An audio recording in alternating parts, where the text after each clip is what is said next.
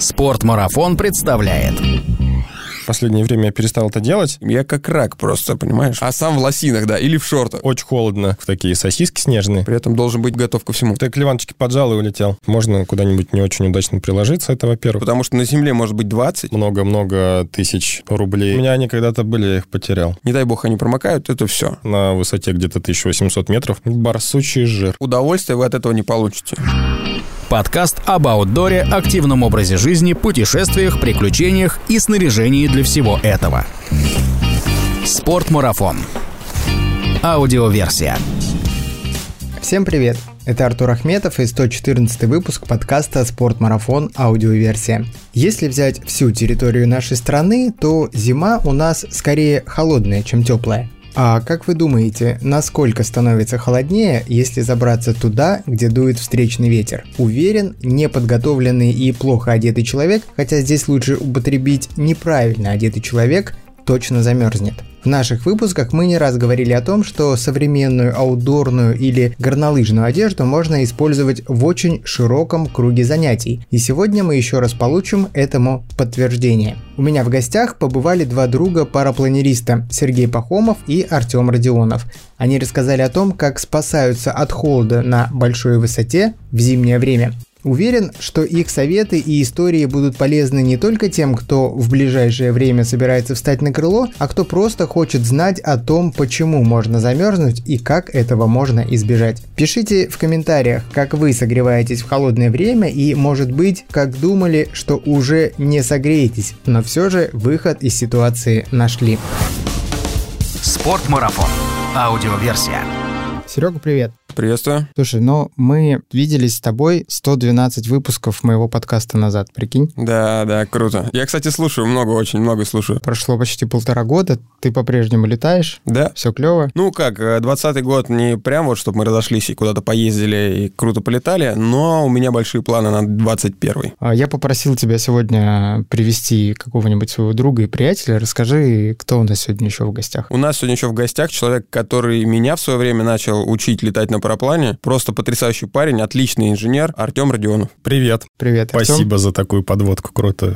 Добро пожаловать к нам в студию. Как у тебя настроение, как дела? Супер. Дела огонь. Зима холодная, дела огонь, мы греемся, да. Слушайте, ребята, как раз к зиме. Ну, у нас в Центральной России не так холодно, когда ты, наверное, ходишь по земле. А когда поднимаешься в воздух, мне кажется, что там очень холодно наверху, подальше от земли. И сегодня хотелось бы поговорить о том, как, в принципе, вы, как ребята, которые летаете круглогодично, я так понимаю, что зима не исключение, вы не летаете на парапланах, да. как вы вот там, наверху, не замерзаете. Можно ли сказать, что полеты зимой это, ну, очень экстремальная история. Что прям вот очень-очень экстремальная, наверное, нельзя, если правильно к этому подойти и правильно одеться и подготовиться заранее. Но вообще не только зимой, но и в летний период, если пилоты летают где-нибудь в горах, допустим, в Гималаях или еще где-нибудь, то там велика вероятность, в том числе обморожения, и можно реально замерзнуть. Потому что бывает ты в Гималаях где-нибудь на старте, стоишь в шортах и в футболке, и при этом за 5 минут до вылета надеваешь одеваешь термуху, я в X-бионике летаю, ты одеваешь X-бионик, сбиваешь флиску, одеваешь, потом одеваешь пуховик и сверху надеваешь еще такую штуку из лайкры, которая у нас называется спидран, чтобы никаких лишних вещей и деталей одежды не вылезало. Как у велосипедистов?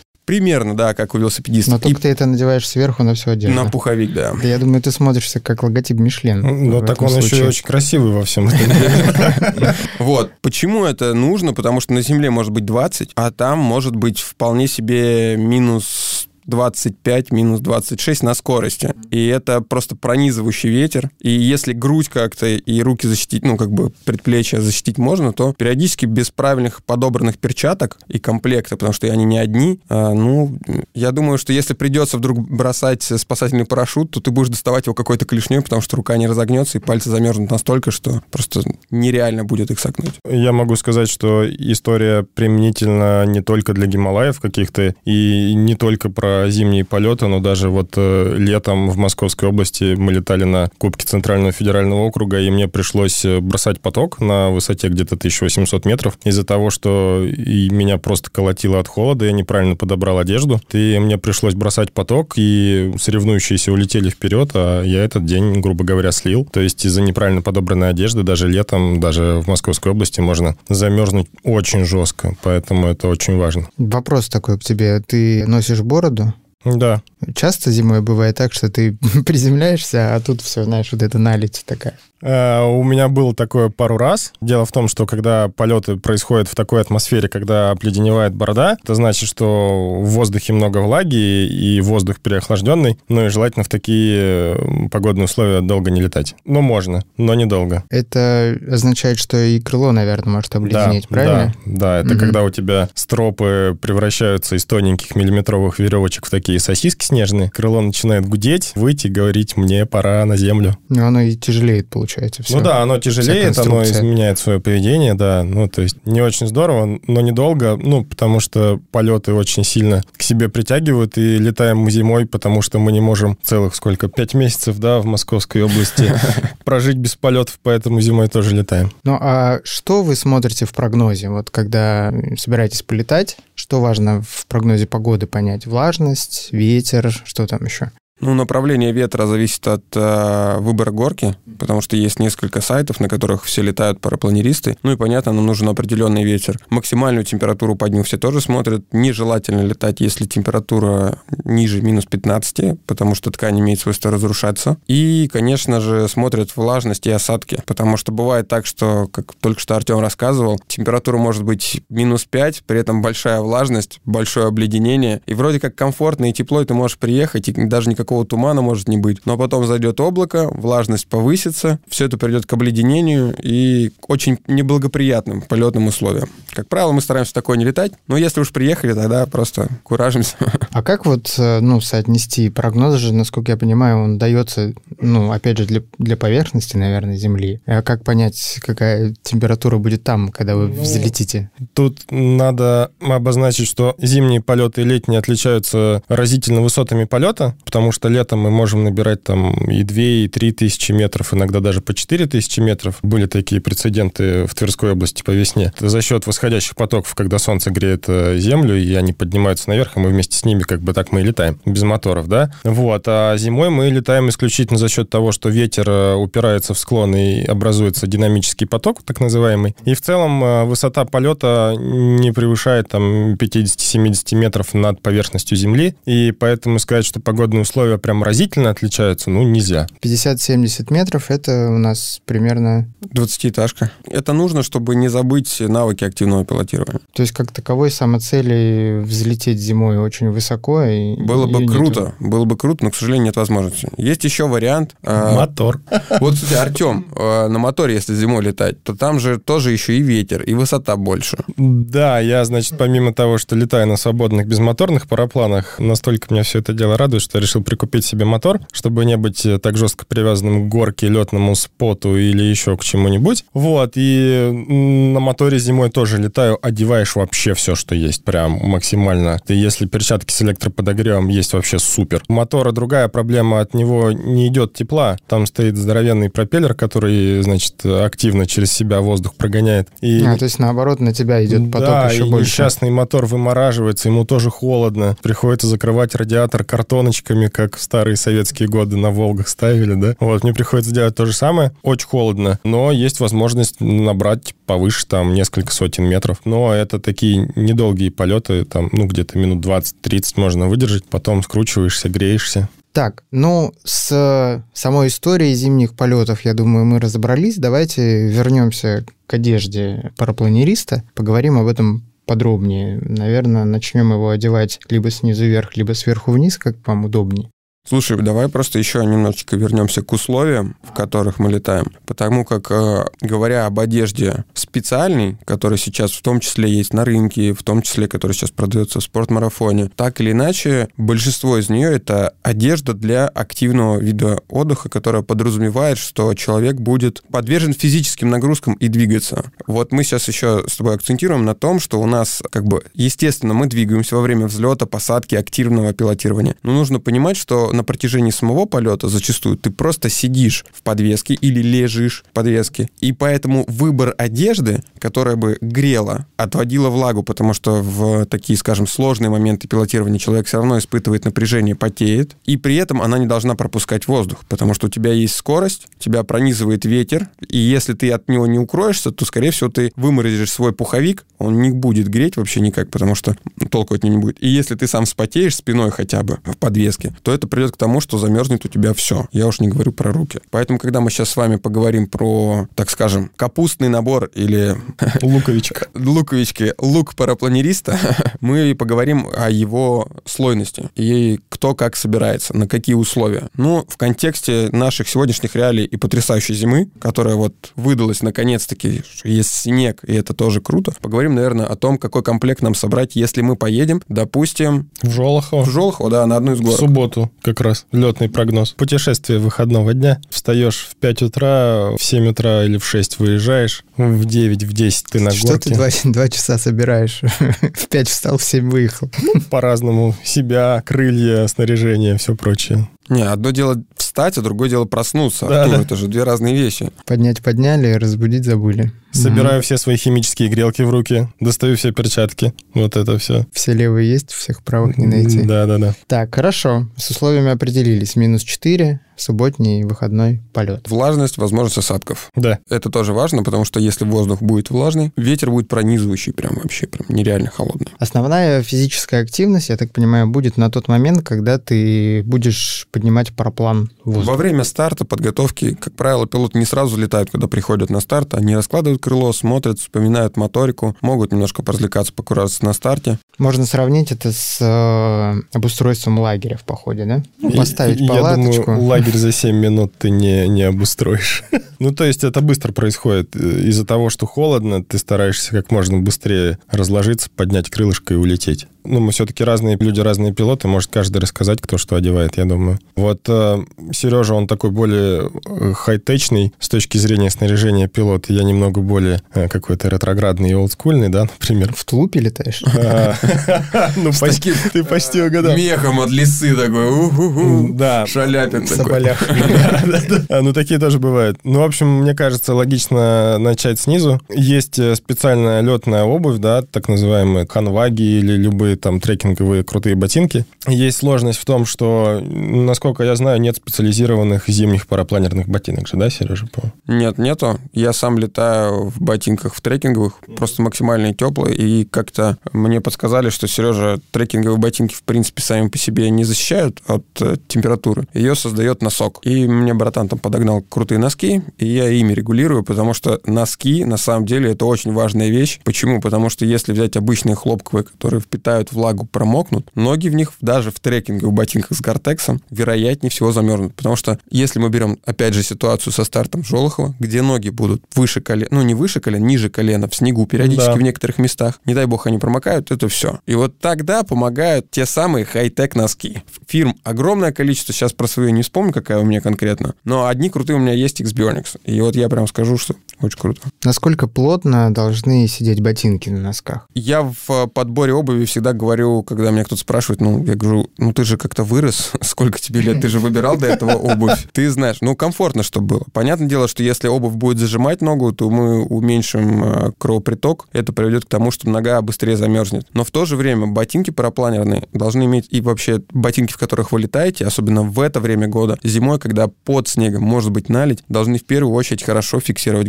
голеностоп. голеностоп. Да. Потому что, вот Артем не даст мне соврать, 90% травм приходится в парапланеризме на старт и посадку. И подскользнуться там, оступиться. Причем травмы тот же самый вывих, но, к сожалению, это уже приводит к тому, что на какое-то время тебе придется оставить спорт и себя поберечь. Поэтому выбор обуви, выбор носка. При возможности, если понимаете, что, скорее всего, там будет целая куча снега, я еще рекомендую взять гамаши. Мы это переняли у альпинистов. Потрясающая вещь. Нам не так критично, сколько с собой брать. Э... Объясни сейчас, какие гамаши ты имеешь в виду. Гамашин — верхний слой, который закрывает ботинок и закрывает э, низ брюк, который идет к колену. Одевается это все поверх одежды. Ну вот для того, чтобы уменьшить количество попадаемого снега в ботинок, настоятельно рекомендую надеть гамаши. Они самые простые можно брать, причем не заморачиваться с весом, потому что я знаю, что здесь есть ребята, которые ходят в горы, и для них вес критичен. Для нас же обычные трекинговые туристические гамаши подойдут лучше всего, и это позволит ваши ноги оставить э, в сухости, и это тоже важно. У Нехайтек Артема есть гамаши? А, у меня они когда-то были, я их потерял.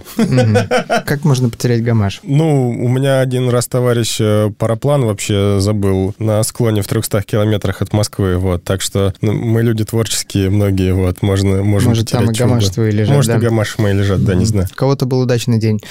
Пожалуй. А носки, простите, по голени или Чем выше, по тем коленушку любите? Любите? Чем выше, тем лучше. Чем выше, тем лучше, да. Вот, э, термуха и... Термухи тоже разные бывают, да? На рыбалку идешь, это одна термуха, спортом занимаешься другая термуха. Вот у вас получается, что ты и до рыбалки дойти должен, и на рыбалке посидеть фактически, Точно. когда взлетел. Что тогда выбрать? Какую термуху? Слушай, ну у меня синтетическая, как я уже говорил, Xbionics. Когда-то по совету, опять же, брата, мы взяли что-то среднее, чтобы позволило заниматься и спортом, и при этом бы отводило влагу и сохраняло тепло. Я тем, что я взял, я очень доволен. Моя мне служит очень долго уже достаточно. Ну, типа, меня устраивает. Честно, я просто других еще и не пробовал, потому что когда у меня был вопрос, какую взять, мне брат посоветовал, я купил, и в других больше не ездил. У меня термуха мотоциклетная, для какой-то там холодной погоды. Я ее взял много-много лет назад, она служит мне верой и правдой. И когда я занимался скайдайвом, там тоже, когда минус 26, внизу на высоте 4000 метров, даже сложно сказать сколько, он тоже спасал хороший термух.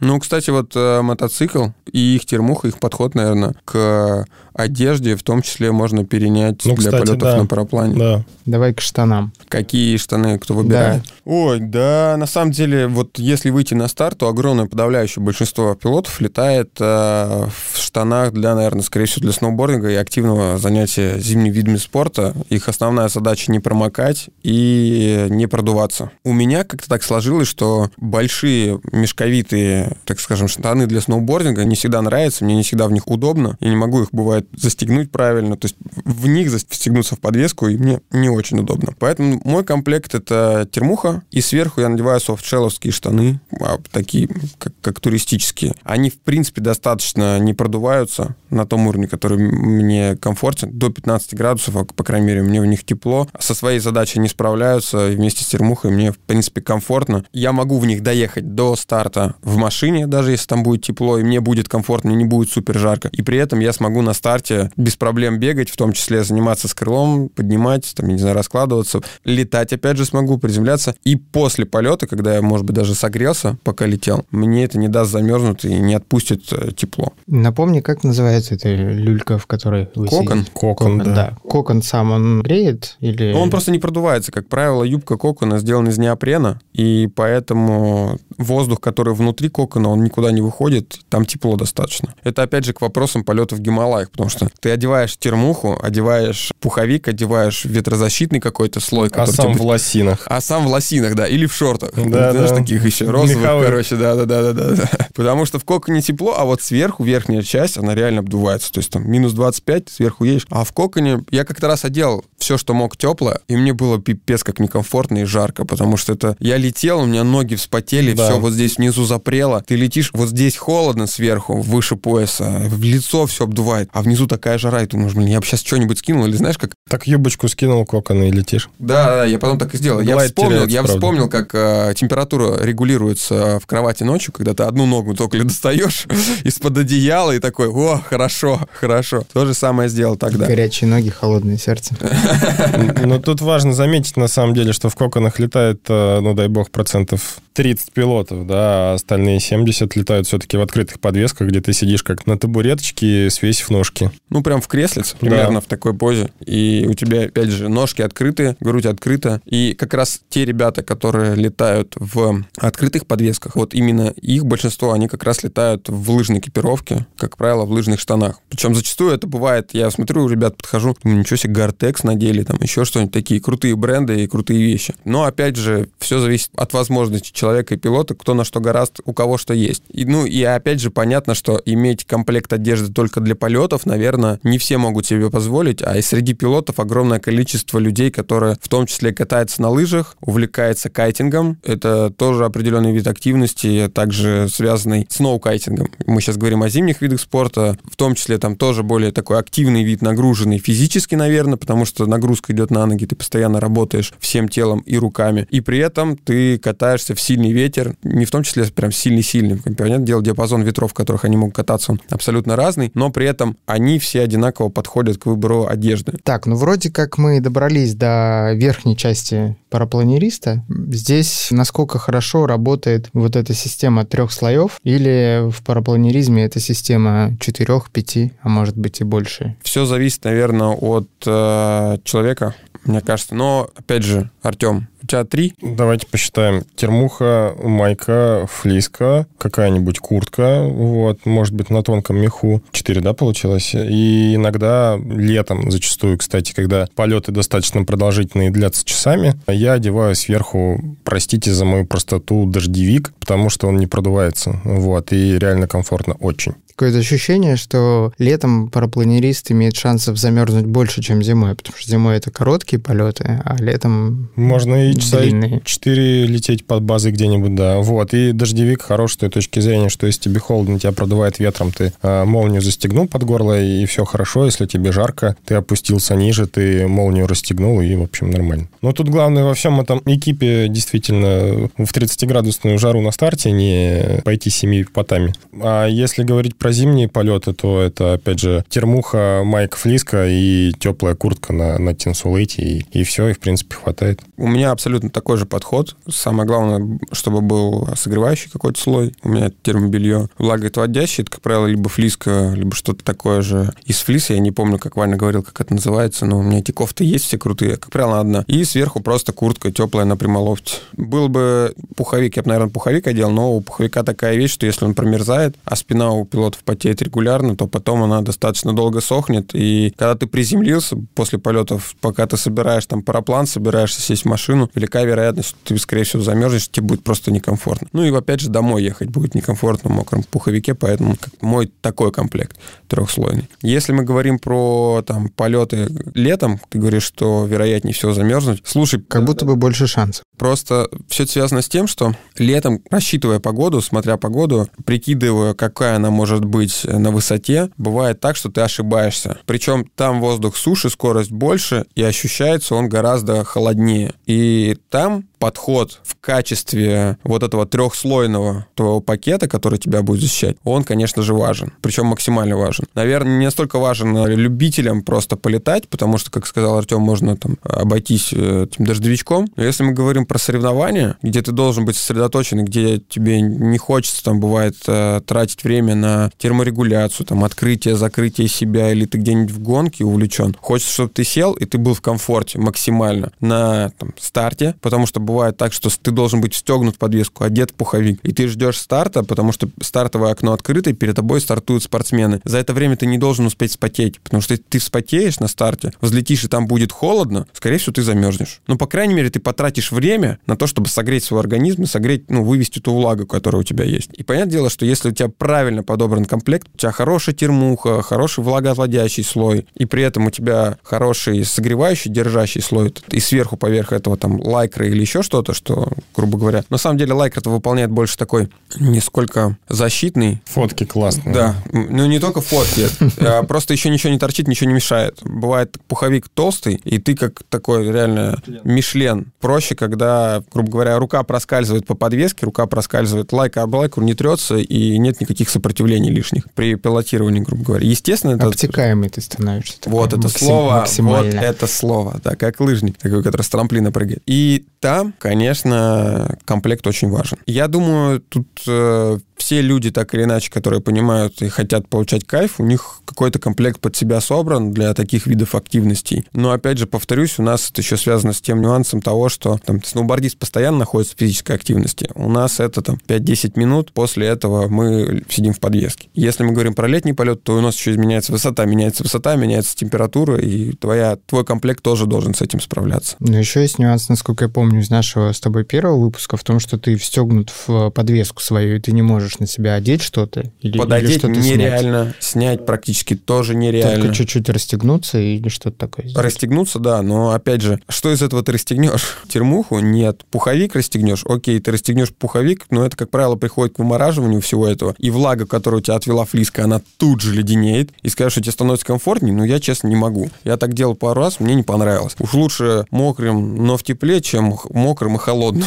Ну да, тут еще стоит отметить, что в летних летних полетах и в соревновательных полетах есть еще составляющая психоэмоциональной нагрузки, когда ты, ну, волнуешься за пех своего соревновательного дня, или там ты просто летишь на... Выступление. Боль... Да, на большой высоте и в сильную погоду. Ты мало того, что холодно, от этого бывает там подколбашивает. Иногда переживаешь от этого, тоже немного потряхивает, поэтому одежда максимально важна. Что хочется еще добавить, вот для парапланеристов было бы круто, если бы спина, допустим, была пуховая какая-нибудь там с примолофта, а перед был бы какой-нибудь из гортекса, не пропускающий воздух. Ну, да. Почему таких курток нет? Ну, типа, из серии... Вот есть же туристы, которые ходят постоянно. У них же грудь тоже постоянно открыта, а на спине рюкзак. Ну, наверное, гортекс на, на спине, на своей, вот в том месте, где рюкзак, он же там прям, наверное, не супер как нужен. Хотя, может быть, и нужен, я не знаю. Но почему-то мне иногда кажется, что было бы круто, если бы у меня на спине гортекса не было, а спереди он был. Это был, был такой must have. Слушай, а ты меня сейчас навел на такую мысль, что есть такая вещь, как combat short, да, это когда солдат или офицер одевает на себя бронежилет там и кучу всего, а руки у него мерзнут. Вот, поэтому она имеет среднюю часть, которая нательная из какого-то тонкого материала, и прям такие хорошие плотные рукава, мне кажется, нам надо попробовать такие штуки.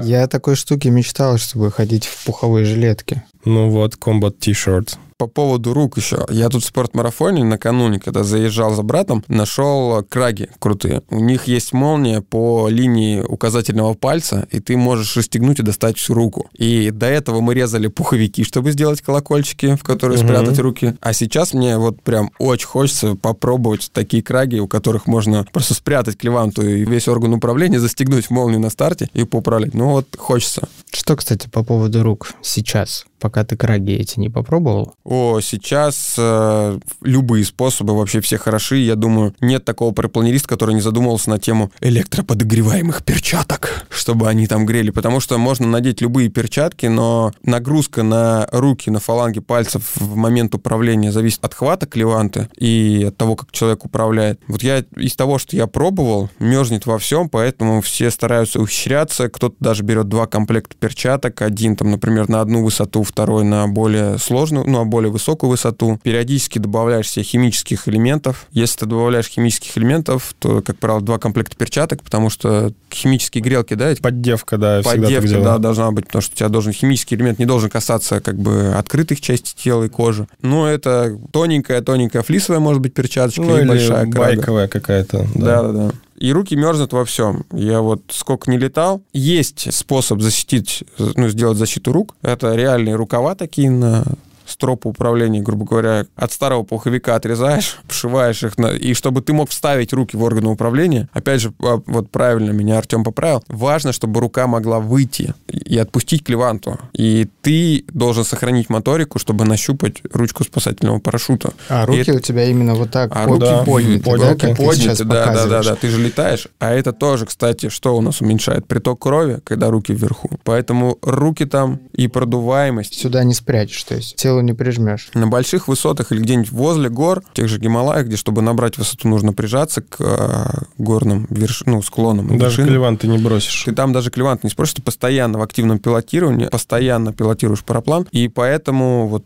как э, средство борьбы, это вот у нас в простонародье это называется колокольчики, которые вешаются на клеванты. Грубо говоря, это рукав, в который ты вставляешь, и у тебя там какой-то вот сохраняется воздух и сохраняется какая-то теплота. Но при этом рука тоже в перчатках тоненьких, хоть каких-нибудь она должна быть. Но и перчатки перчатки должны быть, еще раз повторюсь, такими, чтобы ты смог нащупать средство спасения. Или там изменить что-то в маршруте, на, на рацию, тангету нажать. Это важно. Ну, да, вот. Единственное, что мы с тобой, пожалуй, действительно оба не пробовали, это перчатки с электроподогревом. Они существуют, да, и, значит, есть тусовка парапланеристов, которые летают без мотора, есть тусовка, которая летает с моторами, и это две отдельных тусовки, вот, и ребята-мотористы, а, они вот значительно больше летают зимой, и они используют перчатки с электроподогревом и летают даже в минус 30. Ну, там недолго, но все-таки это возможно. Если говорить про зимние полеты, то я действительно использую там химические грелочки. Я всегда раньше одевал э, нижний слой там тонкие перчатки, но в последнее время я перестал это делать, просто банально потому, что перчатки продуваются, и в целом грелка не такая уж, чтобы раскаленная, вот, и поэтому дискомфорта и каких-то тепловых ожогов там локальных, ну, не происходит. И если говорить про летние полеты, действительно там на, на этапе старта и набора высоты э, важна мелкая моторика рук, кончиков пальцев, чтобы чувствовать там и,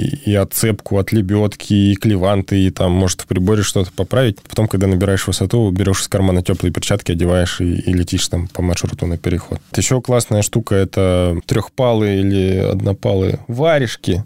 Варежки. Такая ретро-штука. Верхоночки. Да, да, да, да. Ну, вот мне не хватает моторики в варежках. Ну. Типа, если я катаюсь на сноуборде или на лыжах, варежки нормально. Варежки нормально даже на беговых лыжах. А вот э, моторики управления парапланом, у меня такая клешня получается. как бы беру клеванту, но обратной связи к той, которая мне нужна, у меня нет. Слушай, но у тебя же пальцы вымораживаются в основном. А когда-нибудь у тебя были все вместе, было бы лучше. К тому Это же безусловно. зимой, ну, такая прям тонкая на пальце, на кончиках пальцев моторика не так, чтобы сильно, наверное, важна. Ну, нужно понимать, чтобы варежку тогда нужно еще уметь быстро скинуть, Да. чтобы опять до средства спасения добраться. Потому что это тоже важная вещь. То есть вот тут такой компромисс, да, да. Иначе это будет из серии типа «М, не могу достать. Вот. Про верх мы с вами поговорили, про как защищает грудь в полете. Ты, понятно, дождевик. Да. И если жарко, я его расстегиваю, и красота. У меня на лето просто вот если брать соревновательный такой комплект, который я беру в горячие страны, то там хочешь не хочешь, на старте ты ходишь просто в майке, потому что жара такая, что нереально. А потом ты одеваешь термуху, одеваешь все так же флиску, но только уже одеваешь не пуховик, а надеваешь гортекс. Потому что гортекс, причем у меня вот эта ветровочка из гортекса, она не вся целиком полностью из гортекса, там только грудь и плечи из гортекса. Не знаю, почему так сделали производители. И спина тоже из гортекса. Но меня это устраивает в том плане, что гортекс пропускает пары все и отводит влагу, выводит ее из э, моего пакета, позволяет мне оставаться максимальное продолжительное количество времени сухим. И при этом, о чем я уже говорил, на старте, во время старта, меньше вероятность того, что ты сильно вспотеешь на старте, до старта, до того, как ты поднялся в воздух, и это приведет к твоему неприятным, некомфортным ощущениям в полете. Я думаю, и большинство пилотов, которые сейчас летают, в том числе придерживаются вот этого пакетного трехслойный подход к одежде. Я думаю, вот у нас все то же самое. Бывают, конечно, там, я не знаю, пляжные какие-нибудь полеты где-нибудь э, в Новороссийске. В шортах, это- в маечке. В шортах и в Да. маечке, да. Фан. Да, но опять же, это не про эту историю, тут больше про то, как одеться именно в суровые условия и не попасть в ситуацию, когда ты можешь замерзнуть. При этом должен быть готов ко всему. У меня была история с шортами и с маечкой. Из занятий парашютным спортом ты внизу, там у тебя может быть тепло, там 25 градусов, на высоте 4000, там 0 и меньше, но э, летом можно не так сильно заморачиваться, потому что ты достаточно быстро на самолете набираешь высоту, тебе за минуту надо отпадать 3000 метров, и, ну, как бы тебя, конечно, выдувает там на скорости 200 км в час, но это там минута пережить, тут главное, чтобы визор в шлеме не запотел. Но отдельным э, таким кайфом является не в комбезе э, прыгать, а в шортах в маечке, такие фан-прыжки. Я, значит, летом одел шорты, маечку, вылез, значит, набрали 4000 метров, а, я вылез э, за борт, вот, чтобы отделиться с борта самолета. Ты, когда вылезаешь э, за борт, ты висишь на поручне, самолет летит, и ты ждешь э, подтверждения со стороны пилота из кабины, что, типа, прыгать можно. И пилот выпрыгивает. А нет, смысл в том, что мы заходим над зоной выброски, я вишу, и тут самолет уходит на второй круг, что-то ему не понравилось, то ли облако зашло, то ли еще что-то, потом на третий. Я уже думаю, господи, еще чуть-чуть, и я просто покину этот самолет, как есть, куда-нибудь приземлюсь. Короче, я очень пожалел о том, что я шорты и майку одел исключительно. Висел я на борту долго и стоически терпел. Вот, а одел бы пуховые шорты. Да. Все бы было бы Да. по-другому. Так я был бы еще самый модный в самолете. Это да. У нас осталась очень важная часть, мне кажется, самого парапланериста. Это шея и голова, Да. Про которую мы пока не поговорили. Шея и голова. Нет, Артем говорил о том, что важный элемент Теплый флисовый баф. теплый флисовый баф. Это рукав или как это называется правильно? Ну, баф, я думаю, все понимают, что такое Все понимают, что мы такое под, баф. под бафом мы понимаем. Обязательно мы одеваем шлем. Без него даже ты параплан не должен поднимать. То есть даже если ты не планируешь лететь, основное правило безопасности не поднимать параплан без перчаток и шлема застегнутого, что важно на голове. Вот. И тут... э, Почему это важно? А, Дело в том, что а, может прийти какой-нибудь порыв ветра, и если ты без шлема, параплан может тебя, если ты к этому не готов, случайно куда-нибудь дернуть, можно куда-нибудь не очень удачно приложиться, это во-первых. А во-вторых, э, перчатки очень важно одевать, потому что параплан можно гасить не только клевантами, но и там схватив за какой-нибудь строп. Если перчаток на тебе не будет, э, и тебя потянет параплан, э, можно здорово пожечь руки. У меня была история, как э, я стоял на старте, был совершенно готов, на мне все было одето, единственное, параплан не был надет, ну, как бы подвесная не было, надета на меня, и рядом товарища тащила парапланом, и я, значит, побежал, его схватил, и у меня перчатки таки прорезало, но перчатки руки мне спасли. И товарища мы тоже поймали успешно, да. Шлема тут бывают разные, бывают э, открытые, когда открыта подбородочная часть, бывают закрытые интегралы, бывают э, открытые с ушами, бывают без. У меня открытый шлем э, с открытыми ушами, поэтому я одеваю подшлемник флисовый, который закрывает уши обязательно. Ну вот, и сверху иногда еще теплый флисовый на шею баф, и это нормально. Я думаю, подход к шлемам точно такой же, как и в горнолыжке. А, Огромное количество пилотов, в том числе, летают а, и в горнолыжных шлемах. Все так же обуславливается тем, что иметь огромное количество шлемов, ну, просто не имеет смысла. Многие... Ну, существует ли такая, такие шлемы, которые чисто для Да, Да? Сертифицированные Сертифицированные, да. да, да, Но я, опять же, говорю за подавляющее большинство. Огромное количество летает в обычных э, шлемах для горнолыжки. Причем маску они используют то же самое горнолыжную, которая защищала бы лицо зимой. Это тоже немаловажно. Ну и сверху надевают баф. Если брать меня, то у меня закрытый шлем с визором парапланерный. И для меня обязательное условие это просто пододеть э, подшлемник, просто чтобы шлем сам не, не потел, не портился от пота, не окислялся, как я не знаю, как это правильно сказать. Не просаливался Не тобой. просалился, да-да-да. Есть у меня еще горнолыжный шлем, он полегче, тоже попроще, я тоже в нем летал. Самое главное это шея и уши. Артем правильно все сказал, потому что, опять же, голова и глаза парапланериста это один из основных органов как бы наблюдения и определения себя в пространстве относительно других пилотов.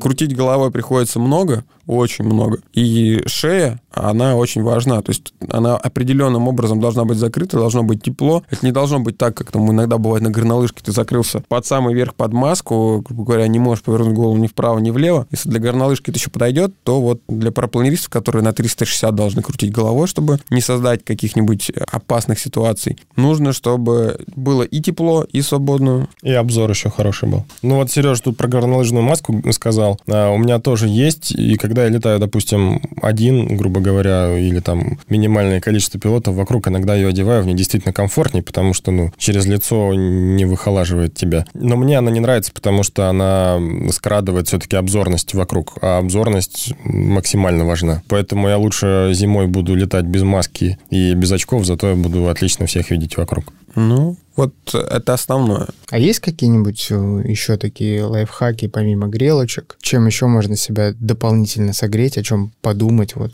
Ага. Артем показал один, Нельзя. один знак. Ни в коем случае. Это можно после. После, да, кстати, вот... Если э, ты не за рулем. Один наш э, замечательный парапланерный инструктор э, рассказывает, такой у него есть поинт, что когда он куда-нибудь летит, он всегда с собой берет в багажник пиво, да, багажник у нас находится за спиной. И смысл такой, что если он забрался высоко, набрал большую высоту, ну, это про летние полеты, да, набрал большую высоту, Пиво холодненьким да, и становится. проводит там большое количество количество времени, то в качестве награды за такой классный, высокий, долгий полет э, становится холодное пиво. А если он пролетел недолго, недалеко и невысоко, то оно теплое, и это ему лишним укором является за такой полет. Миша Малев, привет. Прикольный способ оценить Да, да. удачность своего полета. Ну, а что, если добавлять к одежде, то я бы настоятельно рекомендовал отойти от методов, заложенных бабушками и папой, и мамой, которые говорят, одень... Норковые шубы не одевать? Да, да, да, да, да, да, да. Надо сходить, просто купить себе нормальный комплект, Да. нормальные термухи, нормальную флиску. Сейчас э, они вполне себе доступны. Есть абсолютно любой выбор на, не знаю, на любой диапазон. Махровый шарф, не? Махровый, только с лисой. Слушай, я тебе еще одну вещь скажу, по которой одеваются некоторые парапланеристы, в том числе и я. Просто тебе надо быть самым красивым, самым красочным на склоне. Да, чтобы фоточки были потом классные. да, да, да, да, да. Ну а вообще, по большому счету, вот именно в той последовательности те слои, про которые мы говорили, как правило, их используют. На чем э, не стоит экономить, как я уже говорил, на термухе и на влагоотводящей. Потому что, в принципе, может быть синтепоновая куртка, может быть, не знаю, куртка, пуховик какой-нибудь обычный городской, и он вас согреет. Но самое главное, чтобы было что греть, чтобы вы могли накопить то тепло, и влага, которая выделяется при обогреве тела, терморегуляции, могла куда-то уйти, и уйти желательно не в обогревающий слой. Обогревающий слой — это как раз пуховики, не знаю, из чего они там бывают у нас наполнители. Гусиный пух. Но гусиный пух, вот в нашем случае, я говорю, он сминается на спине. Если он еще и промок, Да, все. то толку от него никакого. Это если ты там на мотоцикле где-нибудь едешь, расправившись, крылья, и тебе там надувает, и все классно, Ой, может быть. Я вспомнил, как э, в самом начале своей летной жизни, так лет так 8 назад, я летал в кожанке. Вот, такая кожаная куртка байкерская, она не продувалась. Я был самым рокером на склоне. У тебя сзади было написано что-нибудь там «Степной волк», «Дикий кабан». Такого не было. Ну, кстати, она не продувалась. Да, не продувалась, было здорово. Но, конечно, совершенно непрактично, но зато не продувается. Вот, но и вот э, ты сказал про, про термуху, про, про все прочее. Перчатки и ботинки тоже нельзя забывать. Вот, и выбор правильной обуви без крючков и из ассортимента трекинговых ботинок прям must have. Потому что купить параплан за много-много тысяч рублей или там несколько тысяч евро и экономить на, на своей одежде и комфорте, ну, это как-то не очень правильно. Удовольствия вы от этого не получите. А замерзнуть и получить обморожение на раз-два вообще. Да. Вот. И это основное. Кремушек, кто пользуется? Солнцезащитный, если только. 120 FPS в Бразилии, я пробовал. Ну, кстати, да, если ты э, летаешь в горах, то горное солнце, оно прям очень здорово кожу выпали- Выжигает. Выжигает, да, ты становишься красненьким. Вот, еще есть... Красненьким, я как рак просто, понимаешь? Ты рыжий, у тебя особенность. Да, еще, Кожа такая. еще очень занятно, значит, люди после выездов возвращаются из какого-нибудь Непала, где они там две недели летали в горах, а летают они в очках, и они такие все красненькие, а вокруг глаз все беленькое. Панда наоборот. Панды наоборот, да. Поэтому солнцезащитные крема в горах, да, must have обязательно.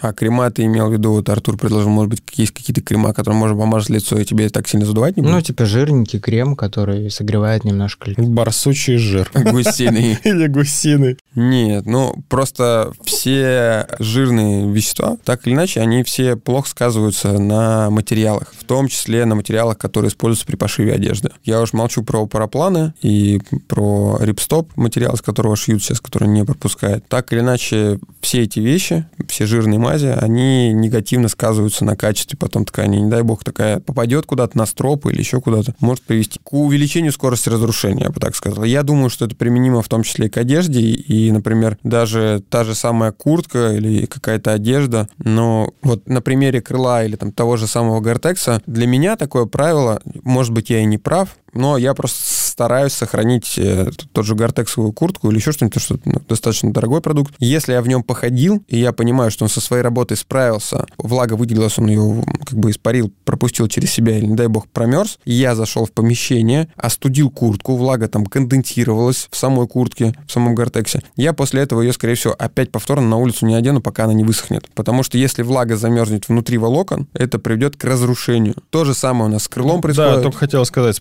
парапланом та же самая история. То есть э, влага, которая остается в структуре ткани, которая замерзает, кристаллизируется. Я да, она разрывает, разрывает пропитку и Она волокна. разрывает пропитку, она разрывает волокна. И я, я, может быть, не прав, я опять же повторюсь, я просто это перенял из парапланов, причем про это ты как раз мне рассказывал, когда я один раз хотел убрать параплан в машину, а ты сказал, что в машине тепло, и если ты его вы достал на улице, то сначала на нем полетай, а когда уберешь в машину, довезешь до дома, вот тогда посушишь. Да, Что-то был такое было такое, да, серии, да, да. что если пилот достал крыло, он должен на нем полетать, не надо убирать его в машину. Да, Почему? Потому пусть что весь в ма- день на склоне лежит. Потому что в машине тепло, высадится конденсат, снежок подтает, крыло просто отпустит влагу. Потом ты опять его достанешь на отрицательной температуре, это придет к тому, что влага, которая накопилась внутри крыла, там, не знаю, в самой ткани, в структуре ткани, опять закристаллизуется, превратится в другую Агрегатное состояние. другое агрегатное состояние, спасибо, Артем, и приведет к разрушению крыла. После этого я подумал, ну, и что-то как-то мне просто, мне куртка это нравится, я ее берегу. Я, я подумал, что нет, я вот, например, ее одеваю, если я замерз где-нибудь, ну,